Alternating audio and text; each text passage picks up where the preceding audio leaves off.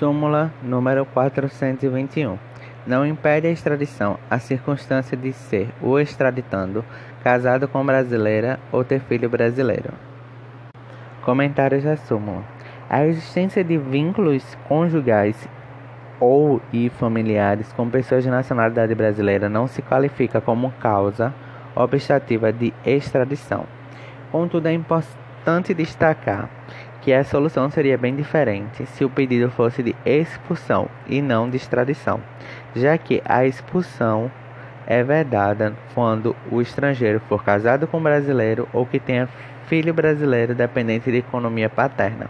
Isso é o que dispõe tanto a súmula primeira do STF como o artigo 55, inciso 2 a linha A da Lei 13.445 de 2017. Súmula 422. A absolvição criminal não prejudica a medida de segurança quando couber, ainda que importe privação da liberdade.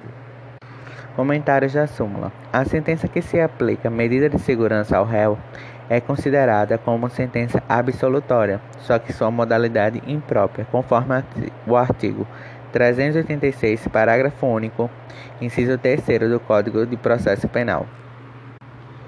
Súmula número 423. Não transitar em julgado a sentença por haver omitido recurso ex officio que se considera interposto ex lege. Comentários da súmula. O reexame necessário não possui natureza jurídica de recurso. É tecnicamente incorreto denominar o instituto de recurso ex officio, recurso de ofício recurso obrigatório. Tais nomenclaturas estão atualmente superadas. Súmula número 424. Transitar em julgado despacho saneador que não houver recurso, excluídas as questões deixadas explícita ou implicitamente para a sentença. Comentários da súmula.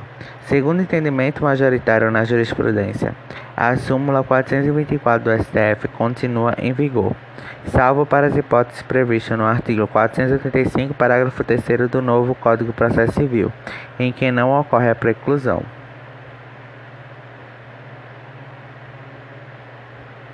Conforme presidente do STJ, as questões de ordem pública apreciadas apenas em primeiro grau de jurisdição por ocasião do despacho saneador não se tornam preclusas em razão da ausência de recurso contra esta decisão, motivo pelo qual podem ser suscitadas na apelação, devendo ser apreciadas pelo tribunal. Súmula número 425. O agravo despachado no prazo legal não fica prejudicado pela demora da juntada por culpa de um cartório, nem o agravo entregue em cartório no prazo legal, embora despachado tardiamente. Súmula número 428. Não fica prejudicada a apelação entregue em cartório no prazo legal, embora despachada tardiamente. Comentários da súmula. Apesar da súmula mencionar no, na súmula 428, a apelação e na súmula 425, o agravo, é um entendimento que ambas valem para todo e qualquer recurso. Súmula número 429. A existência de recurso administrativo com efeito suspensivo não impede o uso de mandado de segurança contra omissão da autoridade. Súmula 9430. Pedido de reconsideração na via administrativa não interrompe o prazo para mandado de segurança. Súmula número 431. É nulo julgamento de recurso criminal na segunda instância sem prévia intimação ou publicação da pauta, salvo em caso de habeas corpus. Comentários da súmula 430. O pedido de reconsideração, revisão do ato administrativo e a interposição de recurso administrativo destituído de efeito suspensivo não tem condão de interromper o prazo de 120 dias para o impetrante do mandado de segurança. Desse modo, quando do pedido de reconsideração o interessado já possui conhecimento acerca do teor do ato que pretende impugnar, o pedido de reconsideração não tem o condão de interromper o prazo decadencial fixado em lei, notadamente porque não conduz à alteração da situação fática ou jurídica do impetrante. Súmula número 431. É nulo julgamento de recurso criminal na segunda instância sem prévia intimação ou publicação da pauta, salvo em caso de habeas corpus. Comentários da súmula. Como regra geral, a falta de intimação do defensor para a sessão de julgamento é causa de nulidade.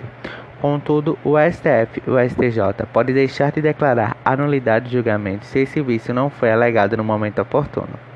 Em regra, como afirma a súmula, a defesa não precisa ser intimada sem o julgamento do habeas corpus.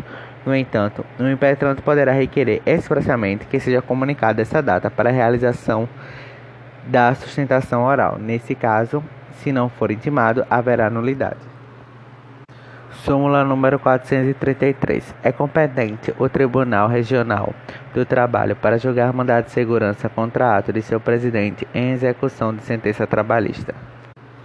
Súmula número 439. Estão sujeitos à fiscalização tributária ou previdenciária qualquer livros comerciais limitados o exame aos pontos objetivos da investigação.